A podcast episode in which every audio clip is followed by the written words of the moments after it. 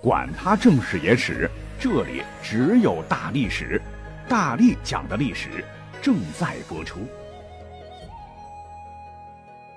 大家好，我是大力丸。今天我们聊的这个历史的话题呢，是跨界的哈。提到这个金庸呢，乃是一代武侠大家，《射雕英雄传》《天龙八部》《书剑恩仇录》等等不少作品，至今脍炙人口。但您一定不晓得的是。金庸不仅是位资深的历史爱好者，更是一位超级水浒迷。如果说您有空仔细去对照的话，就会发现梁山泊一百单八位好汉所演绎的波澜壮阔的历史演义小说，其实呢和金庸笔下构筑的侠客美女、刀光剑影、绝顶神功的武侠世界，很多方面都是似曾相识。换言之，金庸的作品里边的不少人物、情节、故事都跟《水浒传》是联动的。我这么说可能还是有些太笼统哈，咱们就具体讲。如金庸先生的处女作《书剑恩仇录》，堪称开创了中国新派武侠小说的新纪元。别看它和《水浒传》好像年代不一样，可一分析，哎，差不多呀。《书剑恩仇录》讲的是红花会造皇帝乾隆的反。而《水浒传》乃是梁山好汉造宋徽宗的反，哈，巧的是红花会这个首领陈家洛对标水泊梁山的这个宋江，本质上都算是书生。梁山好汉举的是替天行道，而红花会目标虽是反清复明，但他们一敬桃园结义刘关张，二敬瓦岗寨上众儿郎，三敬水泊梁山一百零八将。走的也是劫富济贫、惩治贪官、替天行道的正义抗争之路。还没完，《水浒》呢写的是一百零八位好汉，而《书剑》《红花会》《十四侠》很像是浓缩版的一百单八将，连排名金庸都是 copy《水浒》的排法。如红花会总舵主风度翩翩、文武全才陈家洛，二当家追魂夺命剑无尘道长欧阳辰，三当家。千手如来赵半山等，尤其明显的是九命锦豹子九当家魏春华，正是借用了杨林的锦豹子。周仲英的女儿周琦，别看是一介女流，性格豪迈，外号俏李逵。那名字加江湖绰号，人物特点跃然纸上。那他跟这个水浒就是如出一辙。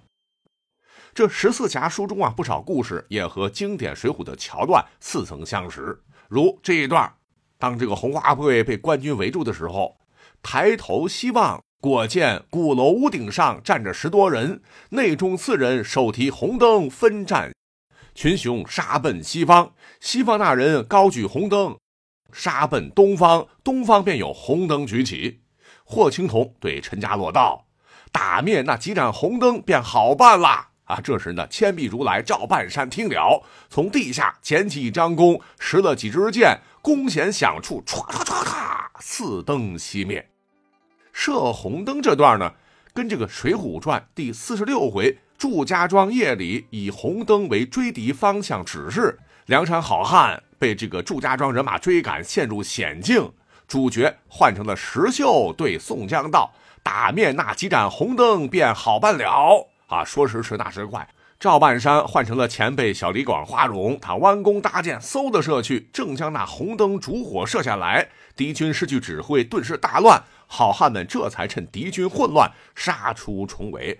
呃，不能说这故事情节很像，简直是一毛一样。再如《水浒传》当中的武松打虎经典桥段，书剑呢则对标有袁世孝刺激杀狼。再有呢，就是这个两书的结局也很雷同了。就《水浒传》中，宋江受朝廷招安，最终失败；陈家洛轻信乾隆，也是功败垂成。总之啦，不少地方都能看到有模仿《水浒传》的痕迹啊。好在金庸先生不落窠臼，如果不是我一一摘录对比的话，大家伙是看不出来的。更难能可贵的是，金庸呢是以古典小说作为蓝本啊，有继承，有发扬，去除糟粕，去粗取精。对武侠世界有着更好的升华，值得我们为之而点赞。好，八八八说了五分钟啊，这个《书剑恩仇录》，我们只是抛砖引玉啊。那金庸的其他小说，呃，有很多处跟《水浒传》有相似的情节，我们就可以再举具体的例子。那《倚天屠龙记》，大家伙也很喜欢哈。你像里头这个周颠呐，硬往少林寺僧人嘴里边塞狗腿儿，就很容易让人想到大闹五台山，呃，逼着师兄弟们喝酒吃肉的那个鲁智深。而《笑傲江湖》中不见和尚擒田伯光。跟花和尚假扮新娘洞房醉打这个小霸王周通，差不多也是一个路数哈。哦，对，还有我们喜闻乐见的《鹿鼎记》中，韦小宝也是模仿花和尚鲁智深，是惹祸五台山，大闹佛门。后来这小子还模仿白衣秀士王伦，逼迫豹子头林冲在梁山缴纳投名状等等，随处是可见水浒的影子。而我觉得这个最传神的哈，也是很多朋友所忽略的，就是金庸小说当中啊，运用了很多的江湖语言，也非常的水浒。我们就举一个地方，如牛家村外那个屈三与三个武官不是对打吗？其中一人大喝道：“吴大跛子，老子见到你了，还不跪下投降？”这个吴那突兀的兀哈，那个的那。《水浒传》中，鲁智深、武松等莽撞人用的频率非常高啊，如“误那汉子吃我一仗”云云。篇幅关系，我们就不展开了哈。那还有一部分呢，你像是这个《射雕英雄传》中这个丐帮的简长老使用的这个杖法，书中交代，他依照秦王鞭时从背后以肩为之板击而下，使的是梁山坡好汉鲁智深传下的疯魔杖法。还有什么反派参仙老怪梁子翁使得燕青拳等等，也可窥见一二，我们就不一一举例了。那开头咱们讲的很清楚了啊，呃，说这个《水浒传》其实呢和金庸先生的很多小说它是有联动的。如果说以上讲的这些都是隐隐绰绰啊，抛砖引玉，算不得真正的联动。所谓联动就要前后呼应嘛。下面就是我们要讲的本期的重点了。就是要真正的打通《水浒传》和金庸小说的次元壁了。这个利器工具就是书里边活灵活现的小说人物。咱们就先找这个《射雕三部曲》的第一部《射雕英雄传》吧。说起来，我是对这部作品最有感触啊，因为我小的时候就看了这个八二版的《射雕英雄传》，黄日华和翁美玲那一版吧。那时候，这个电视机一响，咚咚咚咚咚咚咚咚咚，万人空巷啊！到现在很难再看到这样的影视作品了。那这个小说呢，呃，主要描述的就是南宋宋宁宗的庆元五年（一一九九年）至成吉思汗逝世（一二二七年）这段背景的故事吧，反映了南宋抵抗金国与蒙古两大强敌的斗争，也是充满爱国的一个民族情愫的小说。一开篇，开门见山，小说直接介绍说，屈三刚提到的那个啊，那是黄老邪的大弟子，叫屈灵风啊。因陈玄风和梅超风偷走九阴真经，黄药师一怒之下，将他和其他弟子的腿骨打断，赶出桃花岛。这个屈灵峰就来到了牛家村，改名屈三，开了家酒店为生。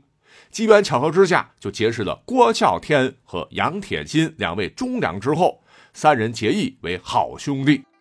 那一次呢，屈灵峰曾对郭啸天说：“郭兄，你是梁山坡好汉地佑星赛仁贵郭胜的后代，使的是家传戟法，只不过变长为短，化单为双。”就直指这个郭啸天的祖上乃是郭胜。郭胜在《水浒传》当中说他是四川嘉陵人士，善使方天戟，外号赛仁贵。意思是他的这个武功赛过唐初名将薛仁贵，一百零八将之一啊，排名是第五十五，上应第右星，名次是中不溜，还可以。那么他在《水浒传》中是进攻江南方腊占据的乌龙岭时，郭胜被从岭上飞下的一块大石头，连人带马打死在岭边，也算是大宋忠臣。而郭胜所处的时代呢，乃是宋徽宗赵佶末年。而射雕是历史上的南宋宁宗赵括时期，其实这个时期距离北宋徽宗也就几十年的光景吧。可见郭啸天可能得管这个郭胜叫爷爷，顶多叫太爷爷。而郭啸天呢，就是《射雕英雄传》中的男主角和《神雕侠侣》中的重要角色郭靖郭大侠的老爹。而郭啸天的义弟杨铁心则是岳飞麾下名将，我记得好像叫杨再兴啊，他的儿子呢就是杨康。那《射雕英雄传》的核心故事也是由郭靖、杨康的出生而徐徐展开的。从这个层面讲，你可以说《射雕英雄传》就是《水浒传》英雄后代的故事。除了这个郭靖，我觉得哈，在《笑傲江湖》当中，还有一位最为隐蔽的这个人物，很多人都没有注意到。他极有可能呢，也是来自于《水浒》当中最大的一个反派。在《笑傲江湖》中说他为前朝太监。乃是《葵花宝典》的原创作者，曾击败独孤求败，但是以绝世高手。那么他的这个历史原型到底又是谁呢？呃，根据金庸在原文中的提示推断，这位前朝太监很可能就是距离令狐冲三百多年，生活在北宋末年的一位。而在《水浒传》当中啊，他也是梁山好汉最凶狠的敌人，历史上的大奸臣、大太监童贯是也。那么，根据这个正史《宋史》对其的记载，说童贯这厮啊，跟《水浒》里的六贼之一还是有些不一样。作为一死太监，他确实在杭州为徽宗搜刮书画奇巧，铸蔡京梅像，干过坏事可到后来呢，为西北监军，领枢密院事，掌兵权二十年，是屡有战功。因作战勇猛，为朝廷成功收复了河湟四州，还抵挡住了北方契丹人的进攻，击溃了南方方腊的叛军。那宋江起估计还轮不到他出手啊，可以说是战功赫赫，最终呢被封为广阳郡王。哎，这可了不得！你放眼整个中国古代历史，哈，生而被封王的，我说的是死太监啊，仅其一人而已。不过呢，由于他权倾内外，佟大帅他飘了，没有把持住。啊，是恃宠弄权，夸炫朝殿，最终呢导致了靖康之难的爆发，也算是北宋灭亡的罪人之一。实话实讲啊，史书没有说他会不会武功，但明确提到他独爱葵，就是说他在历史上特别喜欢葵花。所以呢，爱看历史的金庸很可能就把他塑造成了创出绝世武功的天下第一高手，那个前朝死太监。总之吧，《水浒传》联动金庸的武侠小说，可讲的地方太多太多了哈。我觉得还算是完美衔接啊，是一种蛮奇特的一种写作存在。但是呢，无论江湖儿女如何的爱恨情仇，时光仍然不变的依然是浩然之气和他们义薄云天的气概。故而特作本期节目，以想广大听友做一个纪念。